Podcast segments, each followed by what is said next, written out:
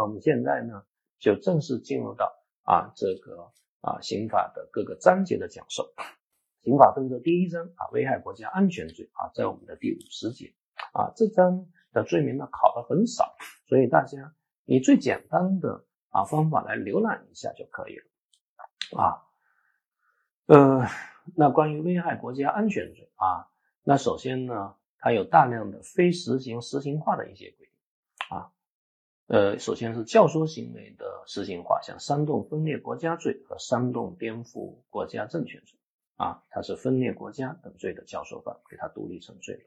还有一个是资助危害国家安全犯罪活动罪啊，它是把危害国家安全的帮助犯给独立成罪了啊。所以如果你资助啊他人危害国家安全，那你就不需要再定危害国家安全的帮助犯啊，不需要适用总则的规定，直接定资助危害国家安全犯罪活动罪就可以了。但如果被资助者呢，最后也没有实施危害国家安全犯罪活动。那你的行为怎么定性？我们认为直接认定为资助危害国家安全罪的犯罪既遂就可以，因为他已经被独立成罪了，所以也就不需要再遵循啊共犯从属说。好，间谍罪啊，间谍罪呢是参加间谍组织啊，或者接受间谍组织及其代理人任务，或者被敌人指示轰炸目标啊。那如果叛逃之后呢，又加入间谍组织，那应该数罪并罚。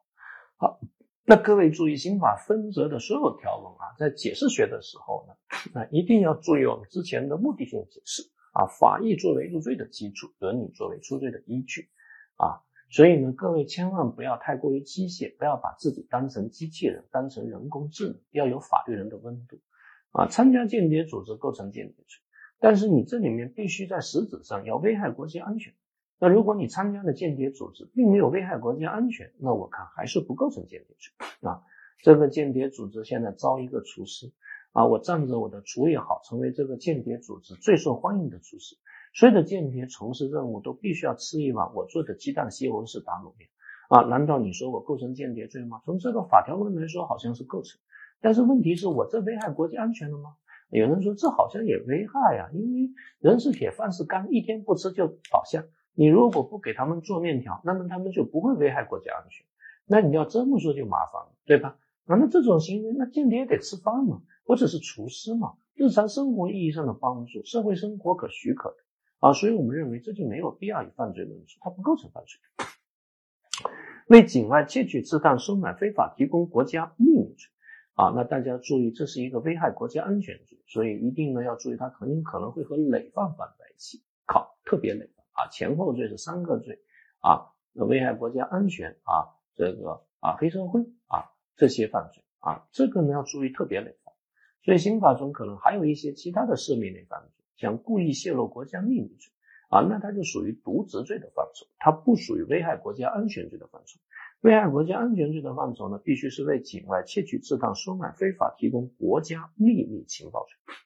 那这里的国家秘密和国家情报其实都要做线索解释。啊，国家秘密呢是指关系国家安全和利益，依照法定程序确定啊，在一定时间内只限于一定范围内的人员知悉的事件啊。我们呢这个啊相关的法律呢规定了啊七种情况，各位可以稍微呢来看一看啊。你比如说某酱香型白酒的配方啊，这个能不能叫国家秘密啊？你说叫叫，因为那个啊厂是国有企业，所以国有企业的秘密不就是国家秘密吗？啊，那你似乎啊就不符合这个司法解释的规定，因为司法解释说它得关系国家安全和利益。你这个酒的配方跟国家安全和利益有半毛钱关系吗？啊，难道打仗都要喝酱香型的白酒吗？所以呢，这个就不叫国家秘密，这其实叫啥秘密呢？这个叫商业秘密。啊，那商业秘密我们保不保护呢？其实我们也是保护的。啊，刑法修正案。十一，也就是二零二一年，我们增加了一个新罪啊，这个叫什么新罪呢？因为现在商业间谍呢啊也是蛮多的。大家看到二百六十八页有一个罪名叫为境外窃取、刺探、收买、非法提供商业秘密罪，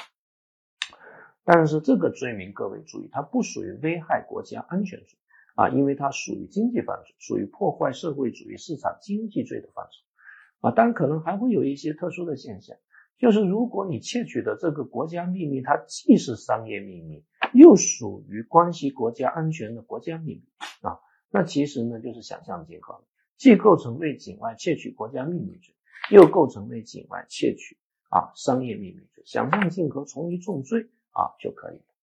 各位还要注意的是啊，二百零七为境外窃取、刺探、收买、非法提供国家秘密罪，它是一个选择性罪名，除了行为方式的选择，对象也是选择，因为除了有秘密，它还有情报啊。国家秘密有三级：绝密、机密和秘密啊。这个我们法考至少在这个这个还没考前，那这个试题就属于绝密。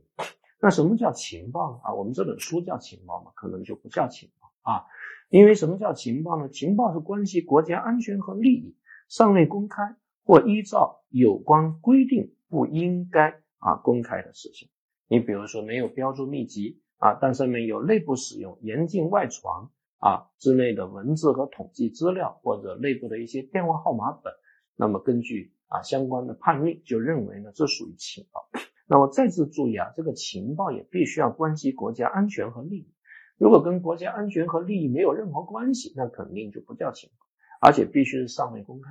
啊。那如果已经公开了啊，你比如说啊北京的 PM 二点五的行量啊，那你这个就不能够叫情报啊。你再比如说我们中国有多少人口啊，这表面上好像也是情报，但这公开了，这是能够公开查询。这个有多少人口？那这个就不叫做这个情报啊。张三每天在中级人民法院门口徘徊，中级人民法院只要张榜公布那种画勾的啊，画勾的不是状元也不是榜啊，榜眼是那种要被枪毙的人啊，张三就把他拍下来，然后就发给境外机构。这叫不叫为境外提供国家情报罪？我看就不叫，因为这是公开事情。既然是公开事项，那它就既非秘密也非情报啊。最后呢，我还想提醒各位注意一点，各位还是看到二百六十八页，二百六十八的对象是商业秘密，并不包括商业情报。那所以呢，为境外提供商业情报，自然呢就是不构成犯罪，因为只有国家啊这个跟国家安全有关的情报，我们才保。好，那么可能还会有一些小小的犯罪啊，各位同学呢都翻过来。首先，这个罪跟间谍的关系啊，参加间谍组织又积极的。啊，去这个啊获取国家秘密，那大家知道经验法则上具有伴随性，因为间谍的一个主要工作就是搞秘密，所以那就不应该数罪并罚，指定间谍罪一罪就可以。呃，四百三十一条呢规定了一个特殊的罪啊，四百三十一条属于刑法分则第十章军人违反职责罪，那么它的犯罪主体呢只能是军人。那其中有一个罪名叫为境外窃取、刺探、收买、非法提供军事秘密罪。那显然这个条文跟一百一十一条为境外窃取、刺探国家秘密罪，它是特别法跟普通法的关系，所以它是一种典型的法条竞合的关系。但是有一个小小的问题啊，因为这个罪的对象呢，它也只是秘密，并不包括情报。那如果为境外窃取军事情报定什么罪？那显然就不定四百三十一条第二款这个罪，但是可以定一百一十一条这个普通罪，叫做为境外窃取国家情报罪啊，因为军事情报它一定也是国家情报啊，只要它符合我们这个情报的定义，关系着国家安全和利益。本罪与故意泄露国家秘密罪的区别，再次提醒各位，故意泄露国家秘密罪属于渎职罪的范畴。啊，所以呢，在关于特别累犯，大家要注意能够判断的出来。那故意泄露国家秘密罪，比如说啊，你在互联网上把你获得的国家秘密直接就啊这个公布出来了，那就定故意泄露国家秘密罪。但如果你通过网络把这个秘密呢提供给境外机构，那定的是非法啊向境外呢提供国家秘密罪。注意这个不同。叛逃罪啊，叛逃罪。啊，是国家工作人员在履行公务期间擅离岗位啊，叛逃境外或在境外呢啊叛逃的这个行为，所以这个主体呢必须是公务员、国家机关工作人员，他的时间是履行公务期间。那这个罪啊一定要注意啊，他需不需要证明危害了国家安全？我们认为不需要，只要有这个行为就推定你危害了国家安全，因为它已经不再是具体危险犯，已经变成了抽象危险犯。啊，以前的法条呢要求必须要危害中华人民共和国国家安全，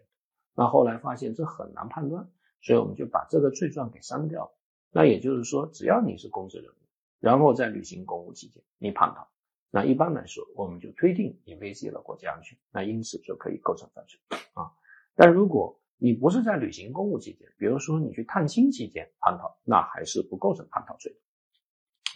那还有一个特殊的条款，就是掌握国家秘密的国家工作人员啊，那么如果犯本罪的啊，那这个也是可以构成这个犯罪的，但它的前提必须是掌握国家秘密。所以这里面就有一个小问题啊。因为国家机关工作人员是公务员啊，国家工作人员呢，它的范畴是比较大的啊，它包括国家机关工作人员，也就公务员，它还包括其他类型，比如说包括国有企事业单位的工作人员，还包括啊国有机构委派到非国有机构从事公务的人员啊，它的范畴是非常非常之大的。这呢是第十三章。